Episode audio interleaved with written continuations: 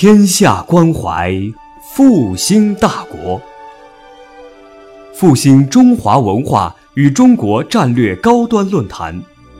复兴论坛是由兴业全球基金与复旦大学共同发起，兴业全球基金主办的一项高端文化论坛。复兴论坛致力于中华文化的探索，关注中国复兴的每一步。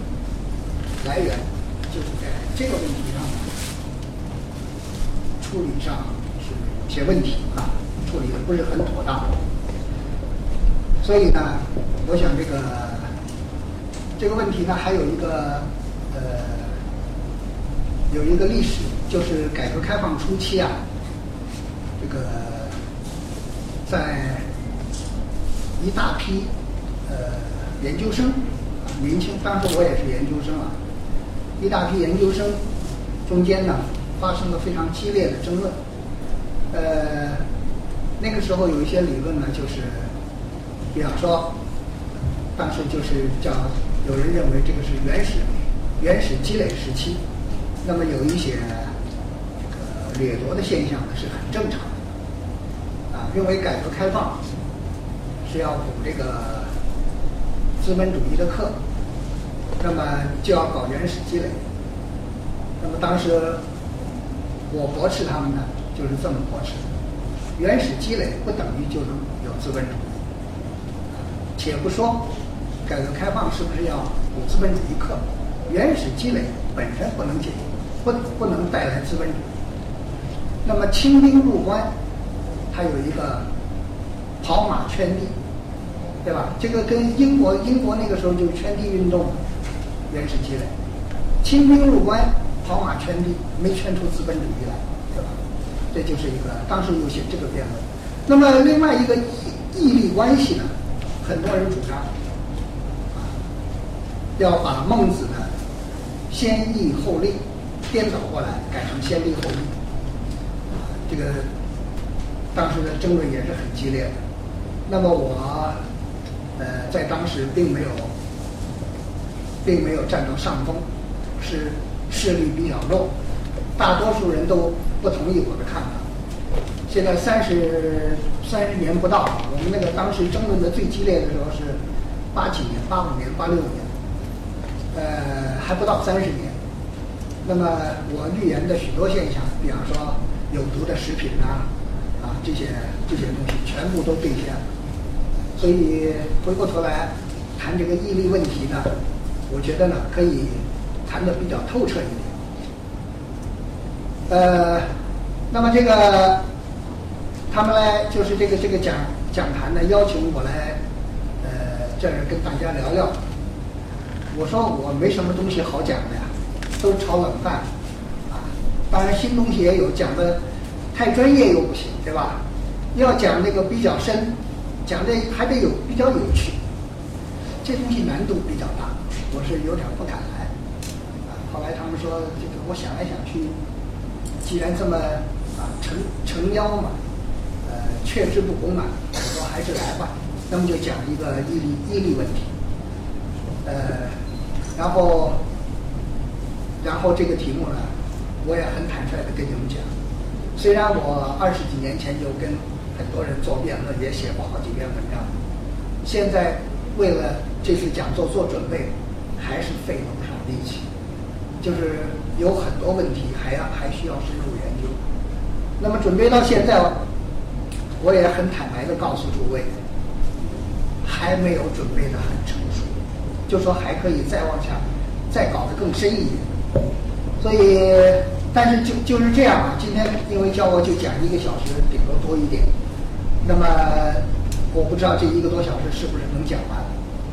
呃，就是跟大家一起讨论这个问题。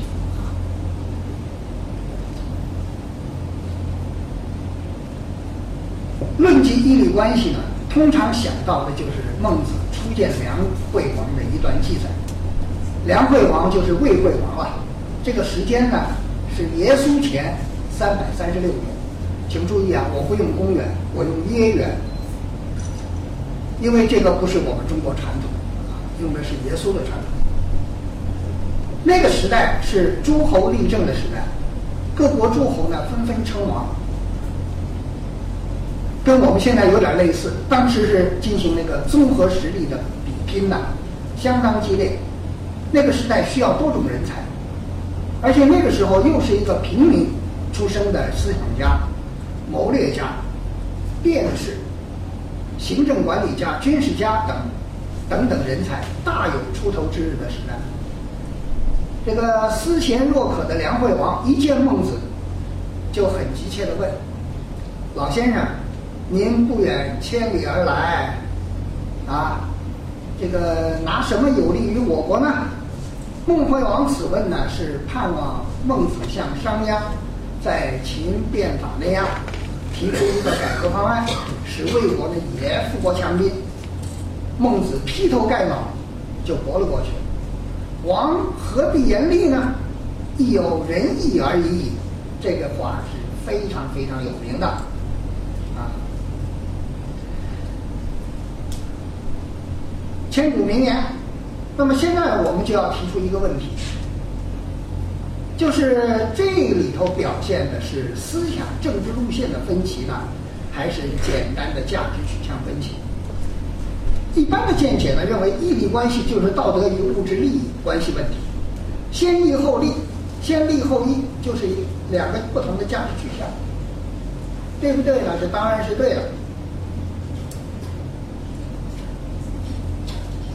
但是有两个要点：第一，义和利都是非常大的词，内涵丰富，覆盖面很广，解释的空间很大，问题不是那么简单。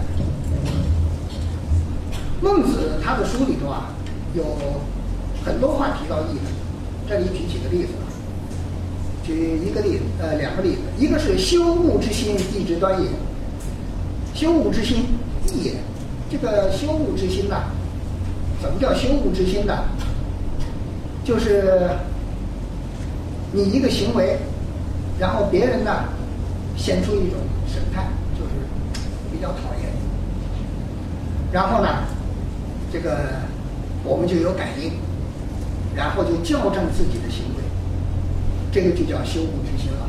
这个简单的解释啊。那么这个。胡锦涛总书记讲这个八荣八耻啊，其实关键就是两个字，叫知耻。这个知耻的根根子就是在这个修物之心。那么孟子讲修物之心是义之端也，啊，这个义就是行为要合适。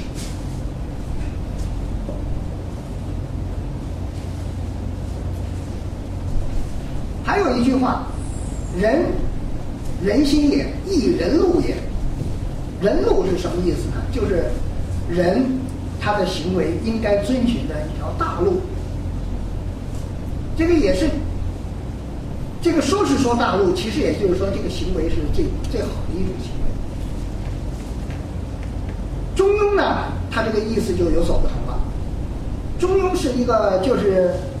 呃，有一句话叫“义者义也，义者义也”。孟子也经常讲“尊贤为大”，啊，这句话就有点奇怪了。怎么这个“义者义也”是跟尊贤怎么扯得上关系呢？这个尊贤呢，我们现在的解释啊，它前面有一句话叫“仁者仁也，亲亲为大”。我我们一个解释啊，它有好几种解，好多种解释，内涵很丰富。一个解释就是。这个仁者仁也，就是这个是一个组织路线。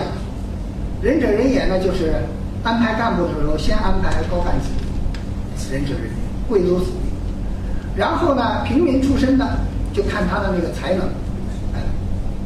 那么对谁更尊重一点呢？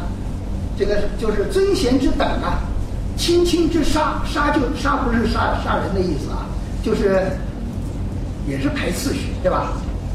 呃，就是等级的意思。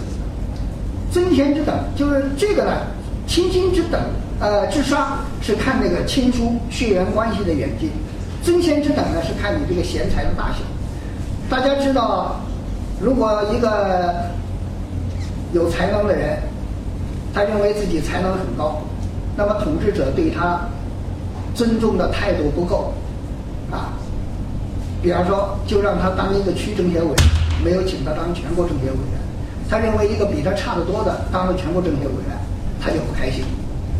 这个就是尊贤之等，就是礼所生也。他这礼啊，就是排次序的时候啊。就根据谁的能耐比较大，就给他的地位比较高。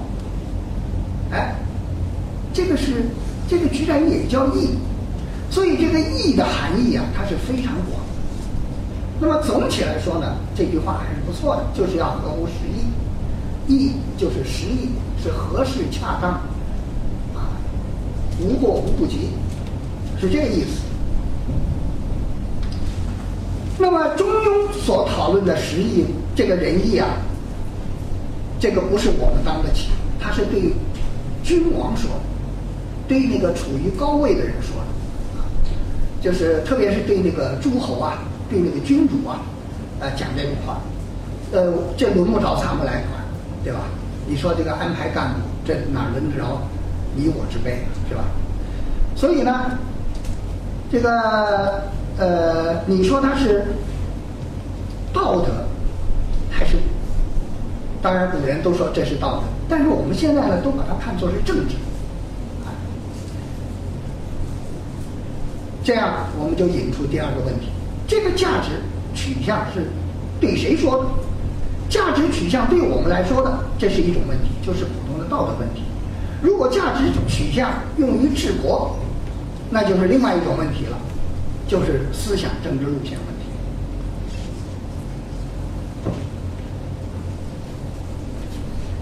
那么孟子说，呃，孟子书里有这么一句话：“孟子道性善，言必称尧舜。”就孟子啊讲性善的时候，啊，他只要一开口就提到尧舜。那么尧舜都是统治者了，那么这话呢，好像就是路线分歧，啊，就刚才那个。孟子见梁惠王啊，王何王何必言礼啊？义就是要讲仁义啊，那好像是路线分歧。那么用我们现在话讲，就是王道还是霸道？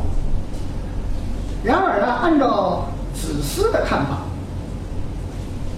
啊，好像是一个对谁说话的问题。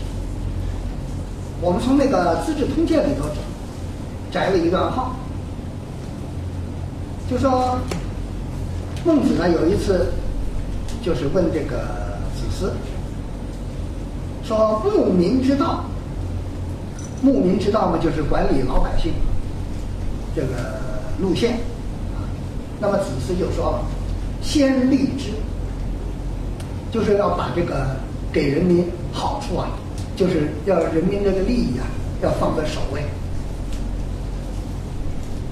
要先做好。那么孟子就说，孟子就反驳他了，也不能说反驳，就是质问吧。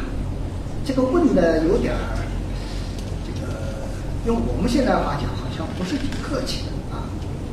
可能那个时候就是这种作风。他说：“君子所以教民者，也就是仁义嘛，干嘛要说利呢？”诸位注意啊，孟子这里呢，有一点把问题给转换了。先说是牧民之道，这个牧民之道是谁来牧民呢？当然是统治者来牧民，对不对？但是这里呢，成了一个教民。君子所以教民者，是去去教教育老百姓。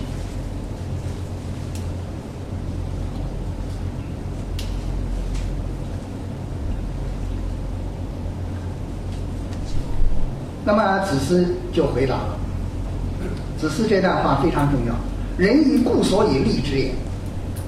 他这这段话就是说呀，仁义啊，其实仁义的这个意图啊，就是就是要利民。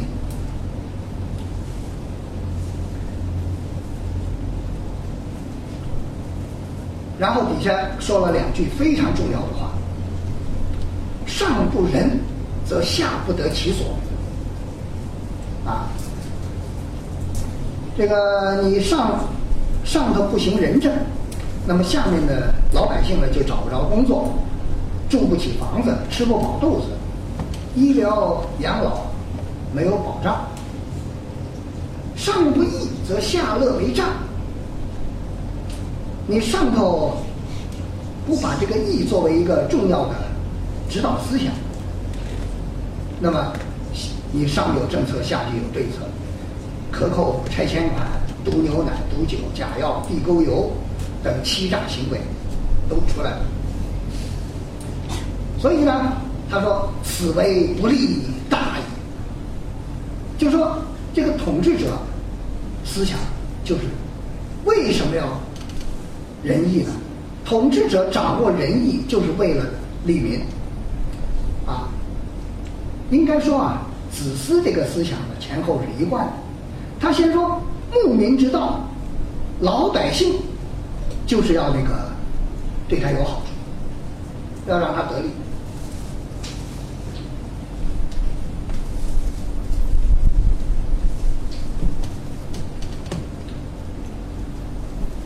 这个孟子这个话呢，呃，我我体会这一段话啊，我首先体会孟子那个时候啊，可能刚刚在学习，思想他似乎好多东西都不知道，为什么呢？首先，孔子有一句话叫什么呢？叫这个，呃，君子喻于利，呃，义。小人欲于利，就说对老百姓啊，要不要教他们仁义呢？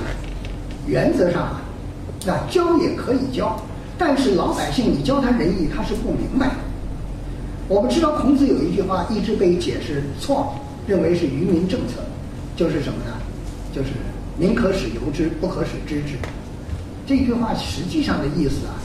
呃，我这个是非常同同意这个朱朱子的意思意见，就是老百姓呢，你可以教他怎么做，啊，叫他按照你的要求去做，使由之，就是使老百姓按照你的要求去做，不可使知之，就是不能，你没办法叫老百姓明白这么为什么这么做的道理，啊，你可以教他怎么做，他照着你要求的去做。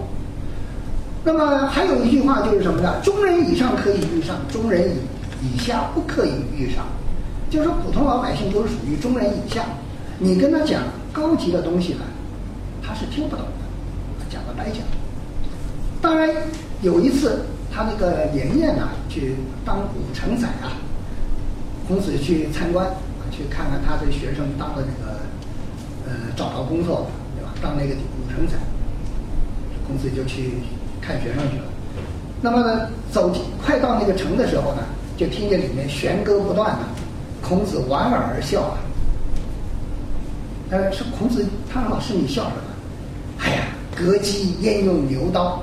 啊，你说你这么个小地方，你治理他还用这种礼乐的办法去治理他？这个学生就反驳他，说：“老师，您不是教导过我们吗？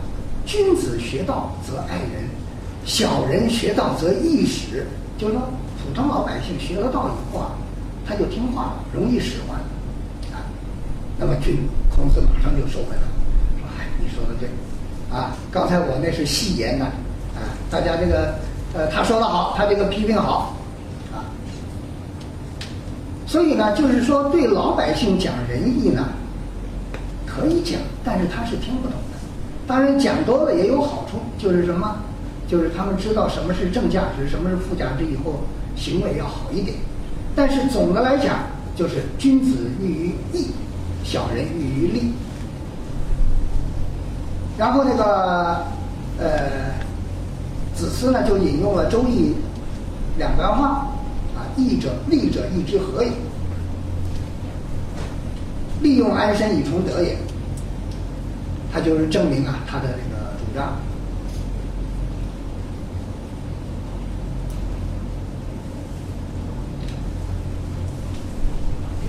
这个，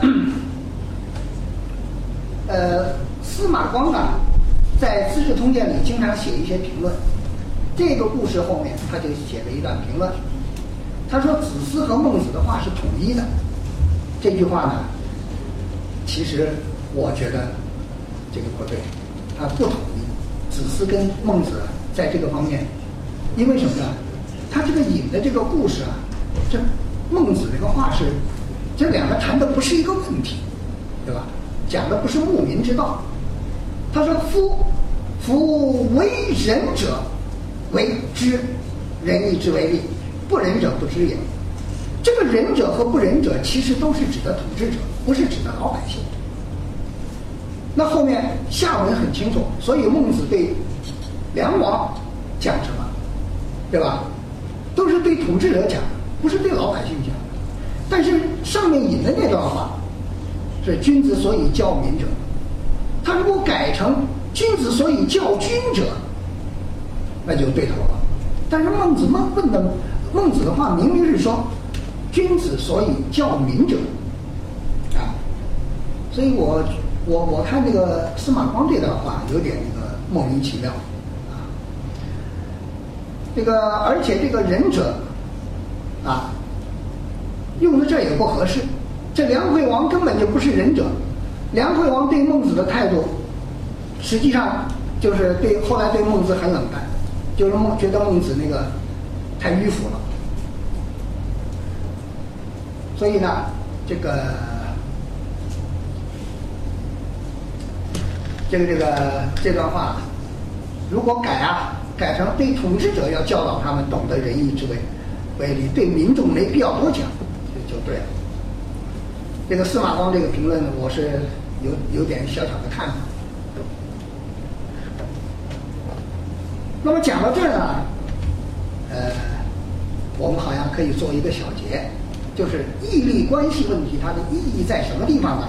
就是领导干部应该有什么样的指导思想？就是领导干部啊，他这个治国啊，应该以什么东西为指导思想？这里我们顺便讲一讲这个孟子和子思的关系啊。孟子和子思呢，到底是学生还是呃再传弟子？一般的都说是子思的再传弟子，就是子思的学生的学生。那么司马光显然是认为孟子跟子思是对过话，好像是啊，他因为他那段话讲的很清楚。孟子师师子思，对吧？啊，这个这段话讲。那么司马迁不是这么说的。那么司马迁的说法呢，有一个注家提了一条意见，说那个门人的人呢，可能是多出来的字，这反正是这个历史上有点分歧，讲不清楚。但是他们是思孟学派，这是混在一起，这是毫无疑问。那么义利问题在古代地位有多么高呢？我想啊，《周易》里的一段话是可以给我们提供一个线索。什么话呢？就是乾卦那个卦辞啊，“乾元亨利贞”这四个字啊，这个给我们提了点线索。因为“利”字啊，在这个四个字里头呢，就是占了一个。那么这四个字为什么重要呢？因为乾乾卦和坤卦都有文言，乾卦的文言里面有这么几句话，就是“君子体人足足以长人，家惠足以合理，利物足以合义，真故足以干事”。然后“君子行此四德者”，这句话很要紧。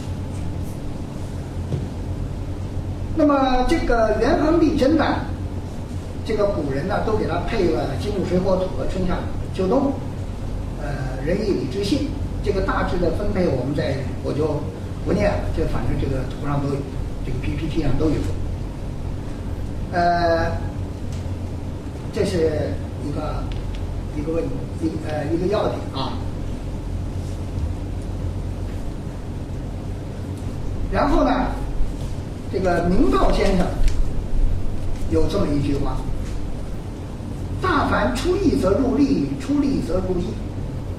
天下之事，唯义利而已。”这个话讲的这么重，当然有他的时代背景。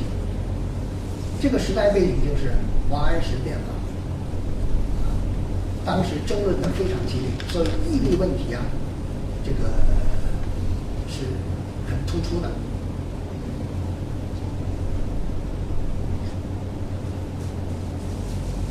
这个就是我们要讲的第一个问题，啊，第一个问题呢就是义利关系是价值取向问题还是思想路线问题？那么讲到这儿呢，就是结论：讲义利关系问题是思想路线的问题。第二个问题，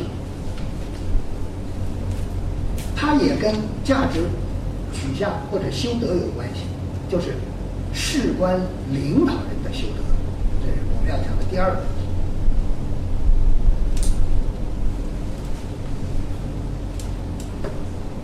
这个“君子行此四德者”这句话，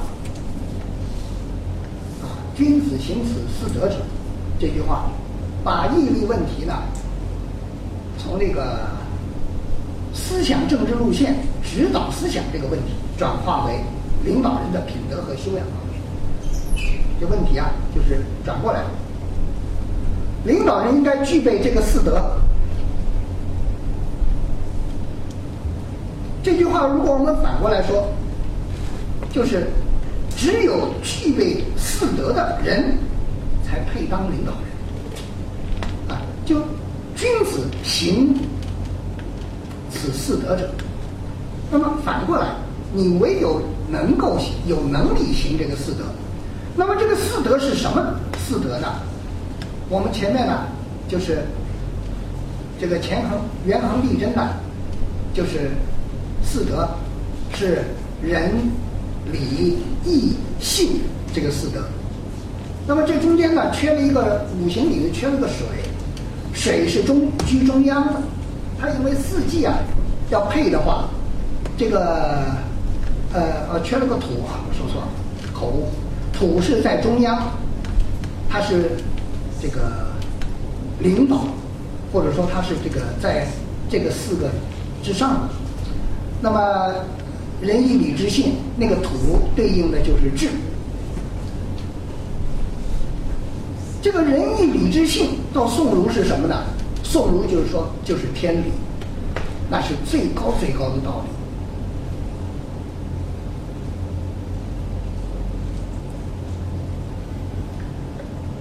君子行此四德者呀，按照后代的儒家的讲法，就是什么呢？就是，他是掌管这个天理，来来执行天理，那这个是，呃，最高的，就是最高的一种差事了，对吧？我们最能够做的最了不起的工作，就是让让用现在的话讲，就是维护这个核心价值体系。君子和小人呢，原来的意思啊，是统治阶级和被统治阶级的名称。呃，相当于君子、君子小人，相当于现在的干部群众。那么在使用中呢，逐渐演变为道德评价用语，就是好像君子是好好人，小人是坏人。呃，不过一般的讲君子小人的时候啊，都是指什么？都是指这个干部里头的好干部和坏干部。对老百姓呢，一般的不去讨论他。这个，呃，就是因为什么呢？老百姓呢是是是要要要放牧的，对吧？牧民嘛，啊，他他就是那个样子，所以就是没必要去讨论他这个到底是什么呃怎么样啊。其实有的时候对老百姓啊，这个评价还是很高的，就像那个《中庸》里头有一些话，说那个很高的天道，对吧？啊渔夫渔夫有时还可以可以懂可以做，哎，即使是这个圣人有时候还做的不完美，对普通老百姓就是说，就相当于毛主席说，群众是真正英雄，群众里头有时候他还能做到。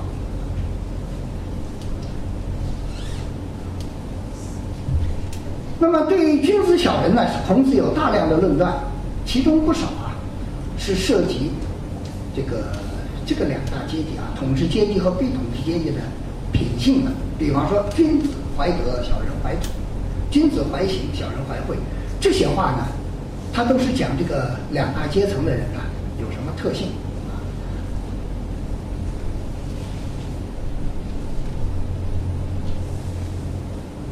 另外呢，有一些啊，就是当然这些话也可以转化为对人的评价。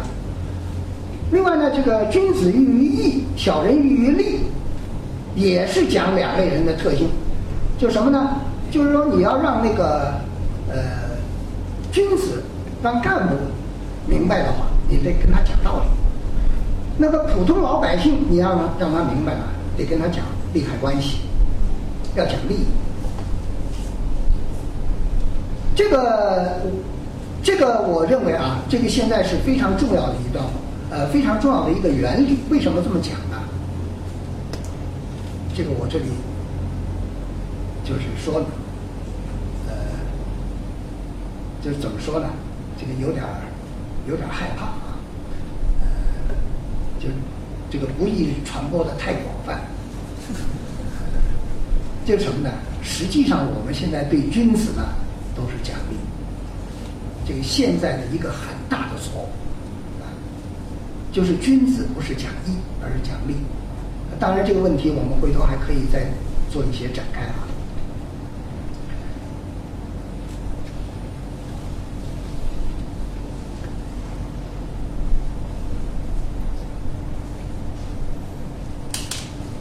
现在我们看这个陆九渊呢，他有有一个故事。陆九渊在白鹿洞书院讲《论语》，这是一个呃理学宋明这个道学史或者叫理学史啊，一个很有名的故事。他讲讲《论语》，其实就讲了这一句话。现在这个文集里有他这个讲义，很短的一段。那么这个问题呢，就是呃大家都知道啊。这个朱子和陆九陆九渊是分歧非常严重，就是后来就分出这个程朱理学、陆王心学，这个反正是是是是是争论是两条两条路线啊，斗争的很激烈，争论很激烈。但是陆九渊的这段学说，就是讲《论语》这段学说，朱熹是赞赏备至啊。评价为切中学者，隐为深故之病。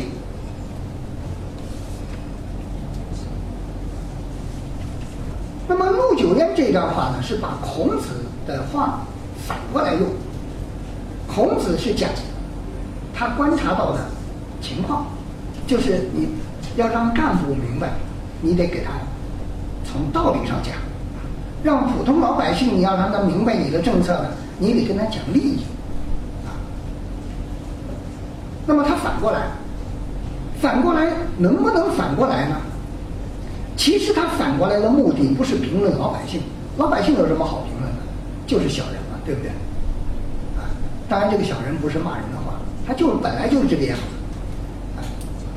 他这里用义和利来判断君子小人，判断的是干部和学者，就是学习，就是学习的人。就判断的是中人以上，如果你是中人以上，你还是一切都于于利，那么你就是属于小人。这个是属于这个进行开展开展这个派别斗争的时候啊，啊攻击对方的，这不涉及老百姓。这里我们要特别要把这个问题讲清楚。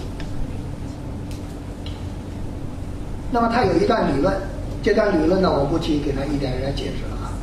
这段理论很完整，“人之所欲，由其所习”等等等等，不去多说它。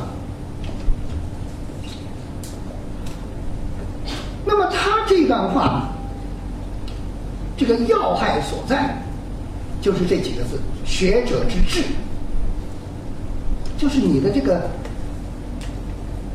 这个学者啊。到后来啊，我们看这个刘宗周的评论里头。他又讲加了几句话：科举之习，这个学者学他学是为了去考功名、考公务员，对吧？这个任宦之徒，就是去做官或者当公务员，啊，就点出来了，就是这个学者之志啊。其实不仅是一般意义上的学者，像我们就是就是学者，咱们也不去做公务员，天天就是看抠书本是吧？他这个学者不是学了以后他要去考要考官的，那么他的志向是什么？啊，这个是要害所在。那么刘宗周的这个评戏呢，是我觉得是一种综合性的总结。他揭露那些做官的这句话啊，这个名虽为义，而实寓于利。名义上好像我是讲道义，因为读的书都是圣贤书嘛，但是他。实际上呢是寓于利的，为什么呢？底下就是就是跟上头那个陆九渊的话呼应，缘其志之所向，这个志之所向四个字重要，是这样的。所以呢，朱子有这种看法。然后朱子的晚年呢，在给人家写信的时候又讲了几句话，这几句话很有意思。世间欲于义者必为君子，欲于利者必为小人。这个话呢，这两个“必”字啊，说的是决绝不留余地啊。就是我们现在觉得是不是有点过过分呢？这里我们看看那个荀子的观点啊。荀子这个观点我觉得比较好。他说啊，荀子说：“义与利啊，人之所良有也。”就是无论一个好义，还有欲利。这都是人的本性里头都有了这两种倾向。你不能说这个人生下来就只是好义，没有不不想要利的，对吧？也不能说他就是要利益。他这里呢，他这个文章写的漂亮，在这个地方啊，底下有一句加强的话：虽尧舜，尧舜这样的好主子啊，也不能把普通人的这个欲利的心呐去除掉。后面一句说，像桀纣这样的坏坏领导，也不能把老百姓这个好义的心去除掉。但是呢，他们都可以使某一方面的占了上风。就说这个领导人的这个指导思想，他到底是倾向于义，还是倾向于利，对老百姓会产生重大的后果。啊，乃至于最后说啊，义胜利者为治世，利克义者为乱世。这两句话，我们读到读到这个两句话是感到，哎，很有意思，很讲的真是好像就在现在说话一样。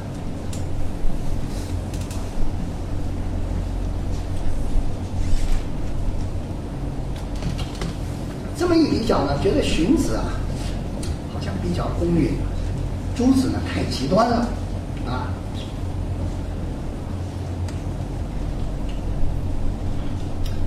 但是呢，朱子这么讲一定有他的理由，他应该是从自己的切身经验中体会到。我们看下文呢，就可以知道他的用意在什么地方。他下文说呢。近年有一种议论，乃欲周旋于二者之间，回护为取。这句话就说周旋于二者之间。这段话呢，这个说的比较含糊怎么把它讲透呢？这个刘先生啊，刘宗周先生啊，他就把它点出来了，就什么呢？就是把这个上面啊，陆象山还有朱子啊两个人的说法综合起来看，结论乃至世间有以利为义之学，还有混义利意图，把义和利混在一起之学有两种。然后这两种呢，先是有混合的，然后呢就有以利为义。这个假之就是以以利为义，假呀就是这个借假就是借嘛。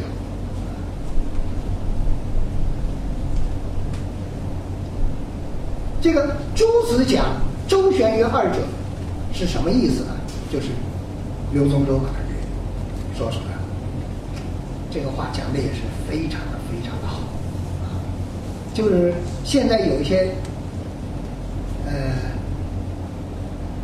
什么都是啊，GDP，啊，这个说我们现在 GDP 已经是全世界第二了，对吧？然后就说这是第二大经济体，这个话呢，肯定是错的，GDP 第二。不等于第二大经济体。什么叫经济体啊？经济体，你说这个如果是一堆烂泥，叫做一个什么体？啊，一大堆烂泥，这个这堆烂泥是全世界第二大。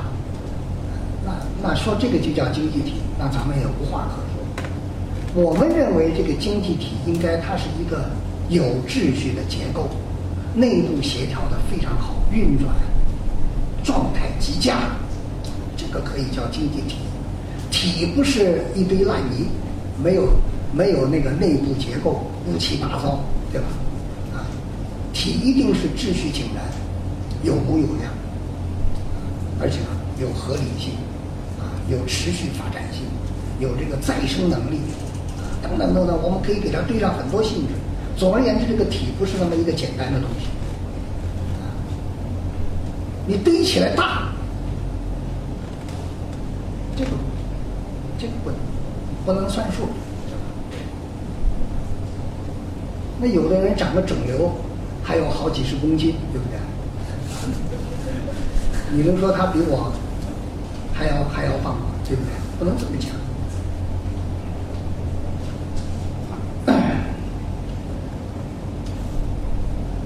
呃，所以这个。这些讨论是不是有现代意义呢？比方说啊，我们举个例子，弱势群体应不应该帮？肯定是应该帮。那么上头定了指标，然后底下各个部门就是按照这个指标啊，就互相评比。于是各个部门呢比赛着发钱发补贴，甚至有时候突击发放，结果有的人也打了好几份儿，有的人呢还有少数漏掉的。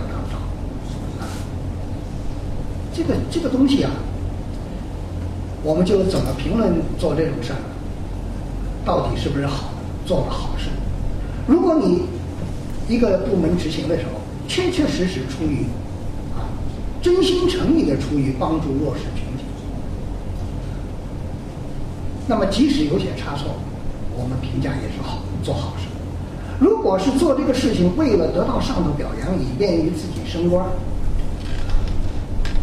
那就是这个心不正，就是私心啊。那么我我不知道你们是不是有这种经验啊？这当然这个事儿我年轻的时候也干过，当然是被迫干的，领导叫我干我也不得不干。就什么呢？就是这个单位啊要搞点搞点什么特色，然后便于总结，然后赶快写新闻稿送到那个那时候我在那个农村一个一个公社里教书。然后就是写了以后就往那个县广播站送，然后广播站如果采纳了我的稿子一广播，这领导就表扬我，嗯，不错，啊，那么这个广播一广播多广播几次以后，上级就说，哎，这个单位挺好嘛，咱们把它给搞成典型嘛，然后就登在那个省报上头，对吧？现在好像也很多地方也都这么做，这个就叫按照这个就是义相混的。他为的是个人升迁，啊，为了是往上爬，对吧？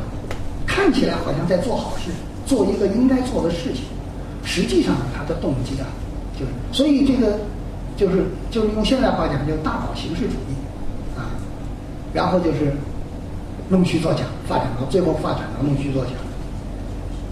这个就是如果你真是按照这个上面要求来做，这个就是啊，就是这个确实是义。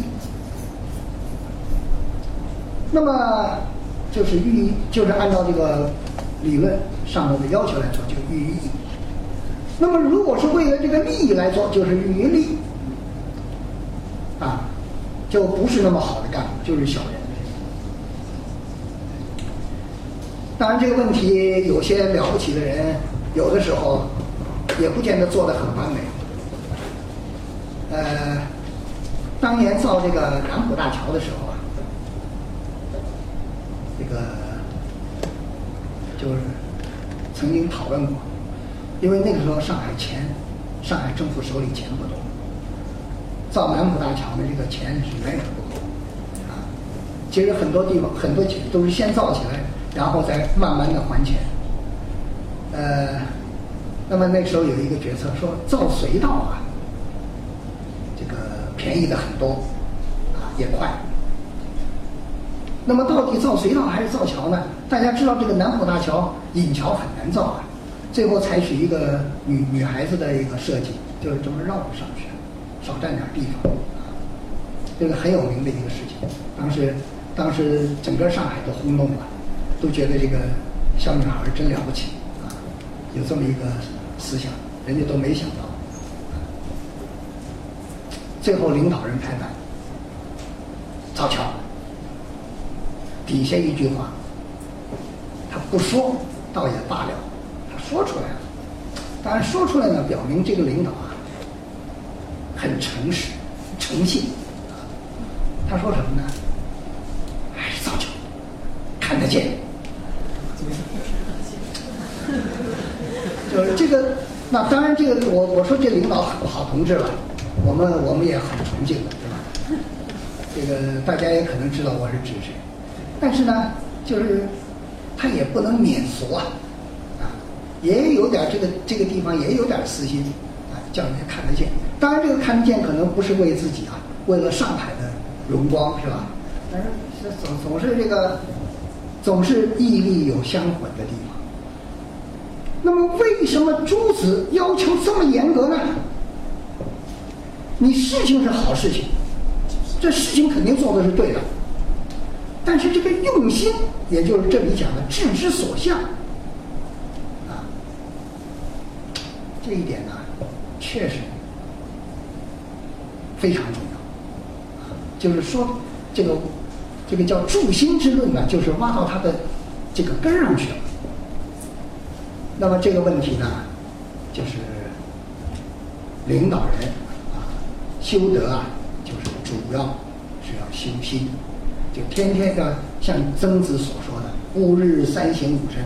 但是这个三省呢，主要是反省自己的心中有没有思念啊，呃。这个既然做了领导，做了干部，就要寓于义，而不能寓于利。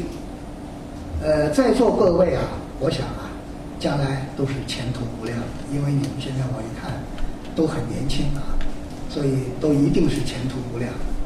这个像我们嘛，都是属于这个下山的，开始下山的太阳。那么诸位都是朝气蓬勃往上升。要能够走得远，要能够前途灿烂，我认为啊，归根到底还是在这个德行方面，高人一筹。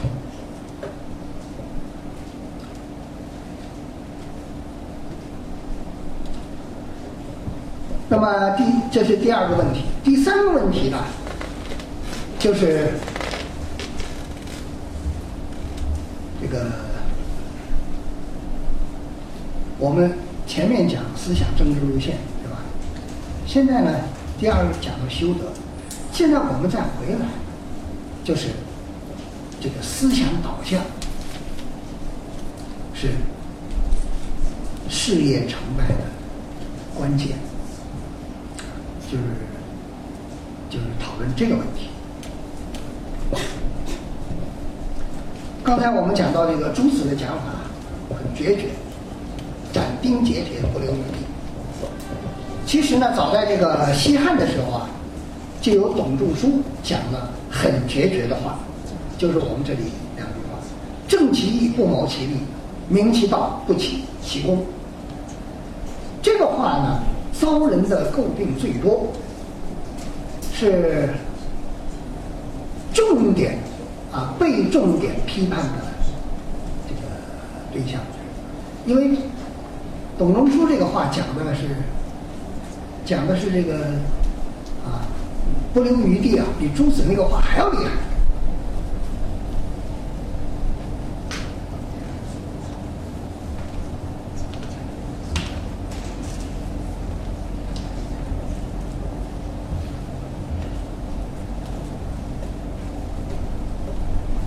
现在我们看看这个刘宗周啊，对那个“君子喻于义，小人喻于利”啊，这个进一步的解释。呃，刘宗周说：“义者利之和。”这个是《周易》里头文言里头的一句话。子思呢讲仁义。所以立志，他说道理何尝不是这样呢？道理还是对的呀。但是呢，就是朱子批判的那个周全之说呀，也是从这儿兴起的呀。这个这个容易被人钻空子呀，道理肯定是对的。这个义利者义之和啊。这很难解释。当年我跟人家辩论的时候啊，这个我们学校啊，一个经济系经济学院的一个比我要年长的一个老师，大概大十岁左右。他呢，就是就是我们两个人论战啊。他写了一篇批我的文章。呃，当然我也要。我我们的年龄小一点就得就得客气一点了，是吧？他那个年长一些嘛，就有点居高临下。他就教训我，他说《周易》里就说“义者利之和也”，他把这个“义”放在前头，啊，这下子被我抓住了。但是我想，这个抓住以后这么搞他也不大好，所以我后来写的也很客气。我说这个，我说您呐。引的《周易》这个版本我还没见呢，我说能不能告诉我哪一本书，我我好去翻一翻，对吧？我这个版本都是立者一之和，这反正话得说的客气一点啊，不能要是跟我平起平坐的，那就说了，哎呦，您这个对吧？这口气就不一样啊。但是对年纪比我小的呢，更我我的原则。那说话更要客气，就说，呃，但是这个话他听了可可能也不太舒服。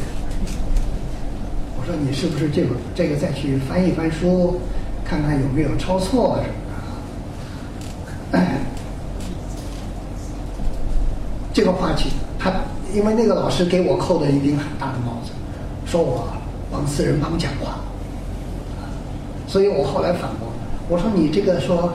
呃，你驳斥我这个先义后利，说四人帮，说按照我的理论，四人帮是这个先啊，不是不是，他这么讲的，他说我要跟四人帮一样，都是主张先义后利，他是主张先利后义，呃，主张先义后利呢，就是四人帮。我说你这个给我扣这帽子扣的太大了，但是我觉得你这也有问题，为什么呢？你等于把正义给了四人帮了，是不是？我说四人帮那个是。大不易呀，因为四人帮什么呢？你说老百姓把自己家里老母鸡生的蛋拿到市场上去卖，这个叫资本主义尾巴要割掉，对不对？这个不叫先义后利啊，这个叫胡闹，对吧？这个叫不叫老百姓活？这是不义之甚也，怎么能说这个是先义后利呢？所以这个是歪道理。这个当时是就这么辩论。我这个举这个例子，就是说这个义利关系其实是这两个词都有很宽泛的解释。那么利怎么解释呢？利按照《说文解字》的解释啊，就是什么？它利者义之和，什么意思呢？这个义啊，如果按照繁体字写的话，它上头是个阳。那三个字啊，义善，呃，还有一个？善，义善，对不起，还忘了。反正义善都是好事儿，都跟阳有关系。为什么呢？这咱们中国文化一个特点，爱吃东西。这个“和”字，《说文解字》怎么解释的？“和”就是“和”，这边这个“和”和旁啊是声音符号，那边口呢是它的内涵。什么意思呢？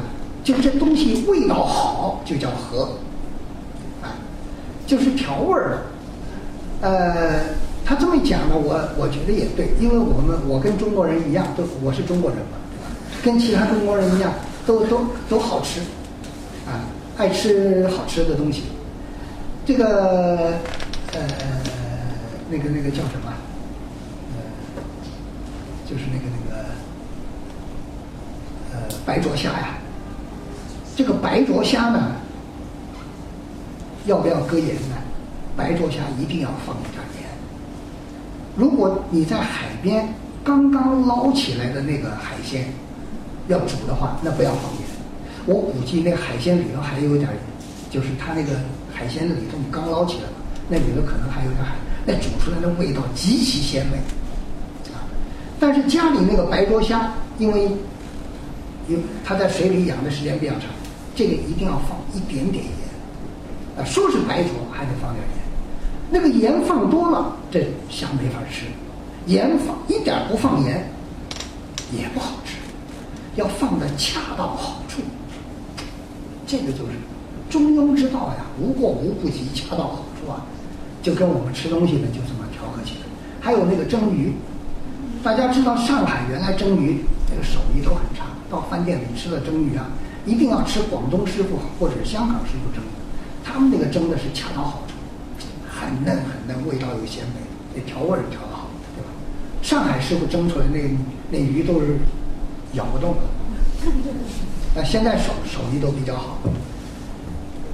这个总而言之，这个“和”字啊，就是说调味儿，调的就是味道最佳之处，叫和。那么“利”是什么意思呢？“利”是指顺利和封闭。啊，它跟这个刀有关系。刀劈这个竹子呀，叫势如破竹，为什么呢？非常顺利，唰就下来。那么。利者义之和，这个利物，利物是什么意思呢？物就是事物，各种事业，利呢就是发展很顺利，各种事业发展都很顺利。这所以讲这个利之啊，就是你这么去解释一点错都没有。但是糟糕就糟糕呢，利字同时又是指利益。所以，一般老百姓讲到这个“利”字的时候啊，他想到的就是我这个钱是不是多拿一点？比方说，邓小平讲“以经济建设为中心”，这句话呢，对不对？肯定是对的，但是问题，经济中心为中心怎么解释？当时余光远同志他就解释：“哎，以经济建设为中心嘛，就是一切向前看嘛。”就是搞钱的，后来批了，说这个是叫拜金主义，但是到现在还是 GDP 中心啊。你这搞得好不好，就看你 GDP 是不是有几个百分点上去。以经济建设为中心，这个经济建设，你不能单纯的理解为就是搞钱，也不是产品产量那么简单，啊，不是一个 GDP 问题，就就可以把它说说清楚了。经济建设，你经济结构、生产关系算不算经济建经济建设？因为现在讲那个体制改革嘛，这是就生产关系和经济体制在那儿调整，这也是经济建设。啊，那么经济建设还包含了我们在经济建设过程中人和人的关系，啊，就是你订了合同，是不是执行合同？啊，这个是不是骗人，是吧？有没有欺诈行为？啊，是不是恪守合同？借了钱是不是按时连本带息就归还？讲不讲信用？这也是经济啊！经济的内涵它是很，它是多方面的，是一个整体性的。所以这个义和仁，这个仁义这个关系啊，它是这这个就有类似的地方。经济本身它是一个复杂概念，它是一个多方面的整体。但是，一般的人理解的时候，特别是有一些干部理解的时候，他都是从某一个方面去理解。那么有一次我们在跟领导人对话的时候，就提出来，不能够搞 GDP 主义，GDP 中心主义。结果有一位领导人，在回答答回答的时候，就说说了这么一段话。他说：“你讲的呢，这个学者讲的呢，我们也不大听得懂。”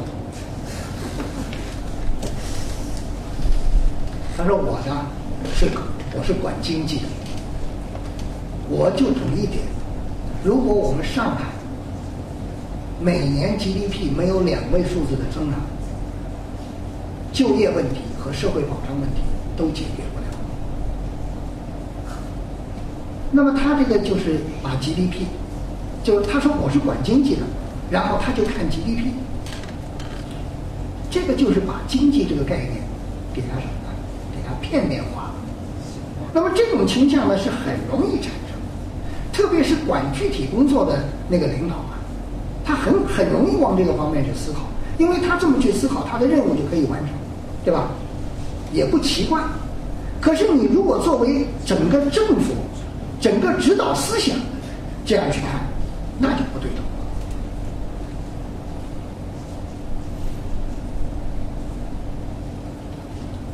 所以刘宗周这里讲道理何尝不是？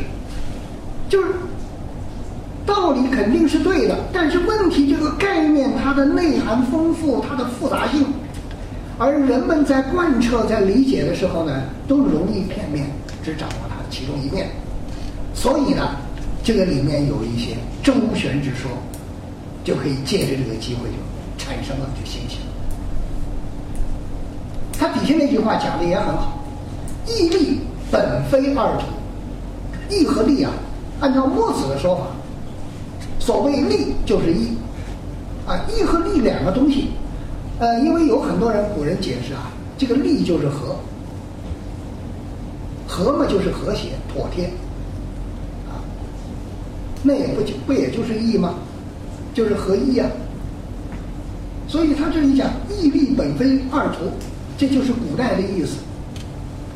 但是随着社会发展，随着人们使用这些概念，君子只见得有义，小人只见只看得有利。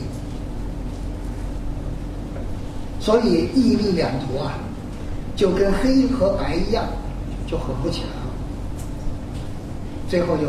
圣人就是指孔子了，把他这个讲清楚，啊，底下那句话是无限感慨，以衰世之一也，就是这个世道啊，世道人心呐，啊，就我们现在讲人心不古，啊，孔子那时候就讲人心不古。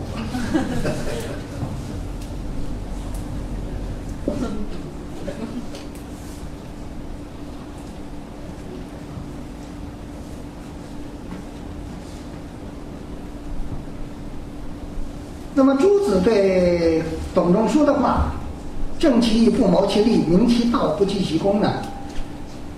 呃，他讲的呢，是从实践里头得到的认识。这个大家看这个第二个“正其义，不谋其利”，正其义则利自在；明其道则功自在。专去计较利害，未一定是未必有利，未必有功。这句话我觉得非常正确。为什么呢？他是对谁讲的？是对领导干部讲的。老百姓当然是求利的。哎，有些人跟我辩论说老百姓来了，我说哎呀，人家讲的不是讲老百姓啊，老百姓嘛，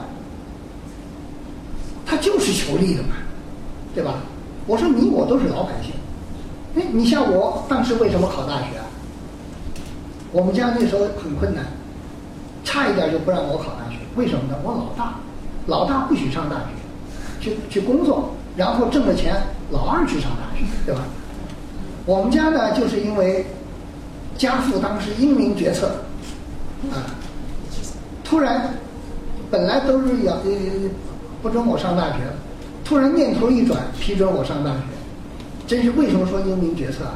轮到我弟弟该上大学的时候，文革了，上不成了，啊，就是就是这个，哎，那当然后来他上了个工农兵工农兵大学，就是文革期间，像我那个小弟弟就更惨，到考大学的时候根本就考不出来，这个数学只考了个四分还是五分，啊，就七七年考大学的时候，没办法，只好考研究生考。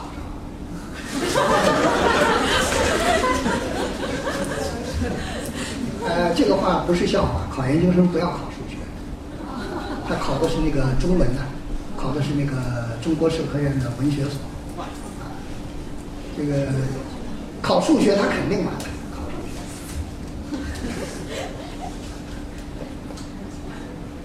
他那个时候考，他那时候找到我说叫我两个礼拜之内把他从。他小学五年级停的了，从小学六年级到初中三年、四年，叫我两个礼拜给他补。我给他补了一天，我那时候做中中学老师，补了一天，他就跟我说了，他说你这个人肯定不是一个好老师。我说为什么？他说像我这么聪明的，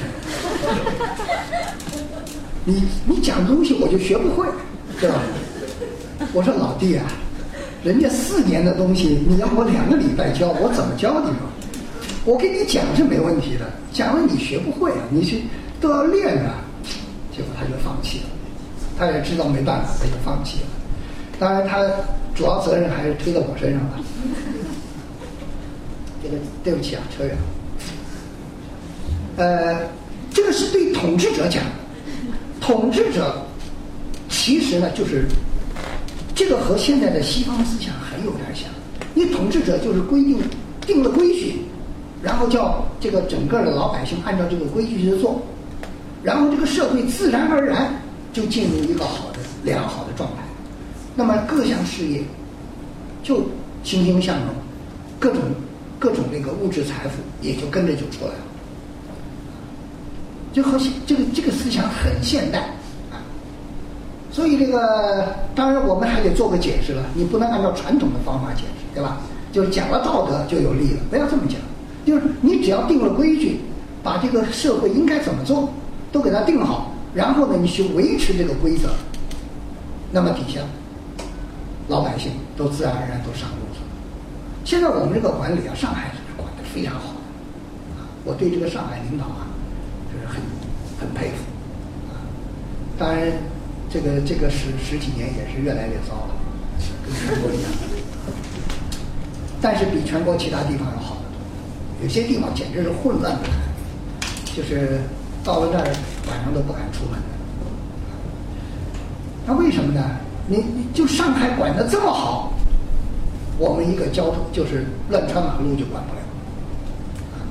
你像我们那个复旦大学门口，它规定，哗就是马路啊，那我们造了一条很奇怪的路啊，这个中环线啊，在我们那一段啊。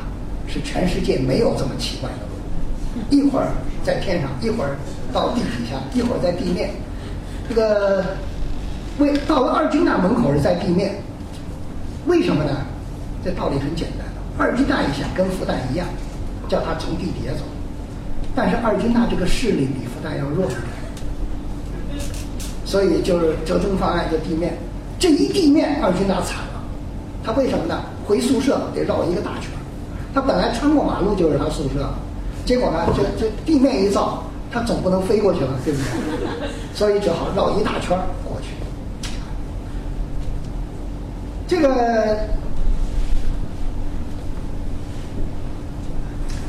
这个这些问题，这这个这个我们那里呢就没有那个非机动车的道，结果自行车就在机动车道上就那么走，你还不能碰它，你碰到它你得赔钱，它完全不应该在那儿，但是你还得还得忍着，哎，那这个这个倒也罢了，这个自行车也值得同情，对吧？呃，因为我要骑自行车的话，我肯定也也只好这么走，要不然就上人行道，是不是？你自行车，要不然我兜一个大圈儿，这自行车值得同情。问题是什么呢？那儿没有警察看着。你既然公安局定了这个规矩，你就得执行啊。他也不执行，不执行呢。那一次在那个在哪哪个论坛上的讨论呢？我就提出这么个问题。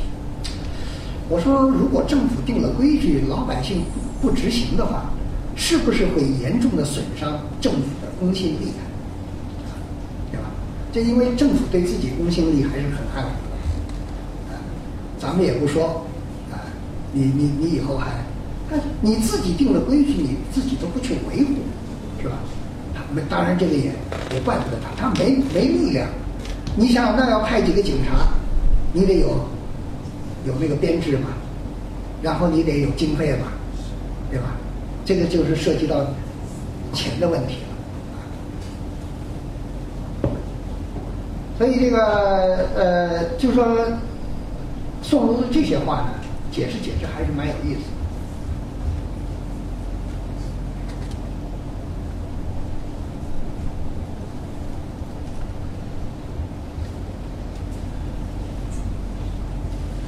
我觉得那个朱子讲的非常透彻。那么最后呢，呃，这个指导思想啊，我们再来把《大学》就是四书里头《大学》最后几段抄在这里啊，讨论一下。这个其其实是跟毅力关系非常大的。这个《大学》呢，呃，这这个最后这一段啊，呃，很奥妙。呃，为什么突然讲了这些问题啊？也是，也是不太容易解释。它这里面呢，主要就是讲政府的财政问题。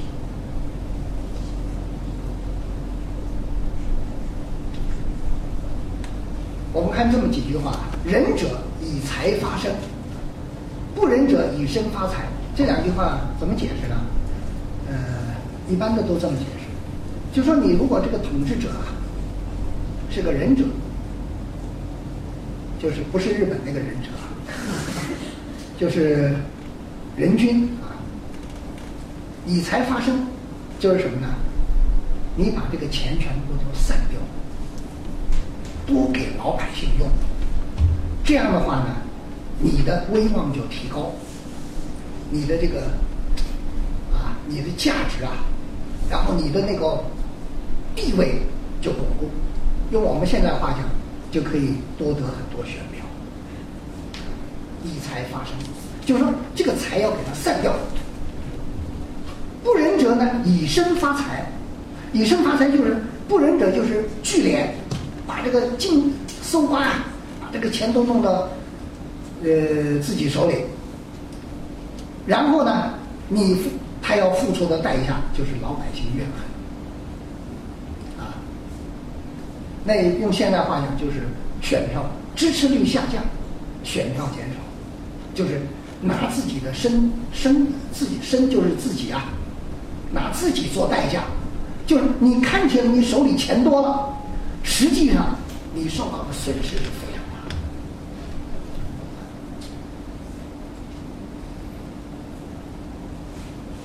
你上面你好人，下面就好医，就。你上边对下面好，下面就对你忠心；上面好义，你底下那个事事情，你手下人给你办事，就给你办得好，啊，事情都给你做的很漂亮。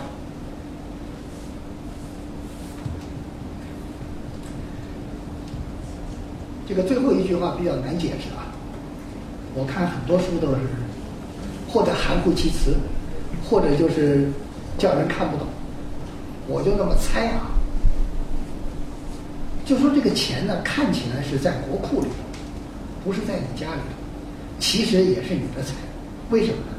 这个财你只要用的得当，就是你的支持率，就是你的这个呃你自己的地国君的地位啊非常稳固。大体是这么个意思吧。那么这两句话呢，《大学》的最后几句话意味深长。前头几句话就说“畜马胜不差于鸡食”，这个字念“豚”是吧？屎还是“豚”？豚，就说让你管马、管车的，你不要去。在管那些小事儿，就是给你的任务，你不要去看小利，要看你的大利。伐兵之家，就是这个伐兵之家也是派他的上导，不畜牛羊，就不要再去，呃，因为看来这个伐兵啊，这个差事啊，呃，利益要比那个牛羊的利益要大。那意思就是说，你要管住你，管好你这个事儿，这是你的大利，不要去看那些小利。就是怎么说呢？比方说，呃，让我看一块地，对吧？我一看，呀，这一块空地，我种点菜嘛，结果弄得人家很有意见，就是谋一些小利呢，就是受到比较大的损失。然后他前面讲的都是比喻，后面这句话就要讲：百胜之家不需聚敛之臣。百胜之家，大夫有家，百胜是比较小的那个。国家，百姓之家也可以认为是小诸侯。你，你这么一个小国，你也不能够养一个，就是你的那个手下人呐，专门去去聚敛，去去搜刮民财。这个是这句话是要害，前面是比，与其有聚敛之臣，宁有道臣。哎，这句话真是。真是这个透彻啊！而且这个话讲的是太强烈了。这个古人讲的，有时候有时候我们一些那个讲的很强烈的人都没他这么强。这怎么说呢？就说你有一个优秀的，能给你财政收入一下子提高百分之七八十的那么个财政部长、税收税财税部长，我还宁可有几个贪污犯。您有道臣呐，就是即使我手下来贪墨的东西，都比你这个善于收税的这个手下要好。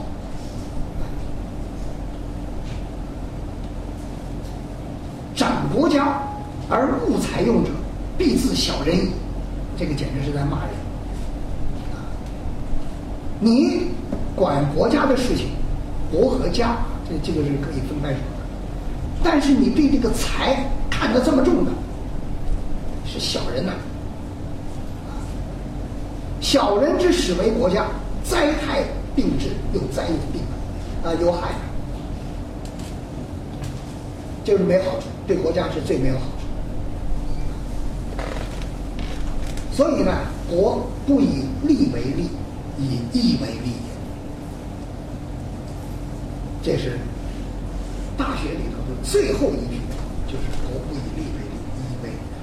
当年我跟那个经济系的老师论战的时候，我最后引了这句话。他说：“您这引错了，那个是讲讲那个什么，讲那个什么收税这些问题。”我说：“不错啊。”我说：“以后这个问题马上就显出来了。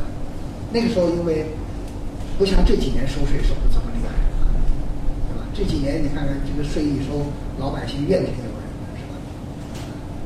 这样，那么用的现在，咱们现在贪污贪污犯也很多，贪官很多，收税的都不做好，都是好干，对吧？给做贡献。他这儿骂的，说这比贪官还要坏，蛮有趣儿。那么我就这个最后一个问题啊，就是孟子讨论的是不是有现代意义呢？我们从历史和现实的。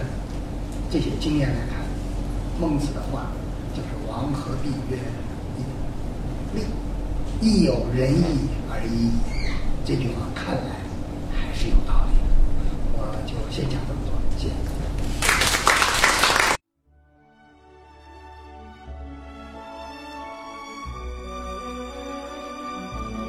感谢聆听本期复兴论坛。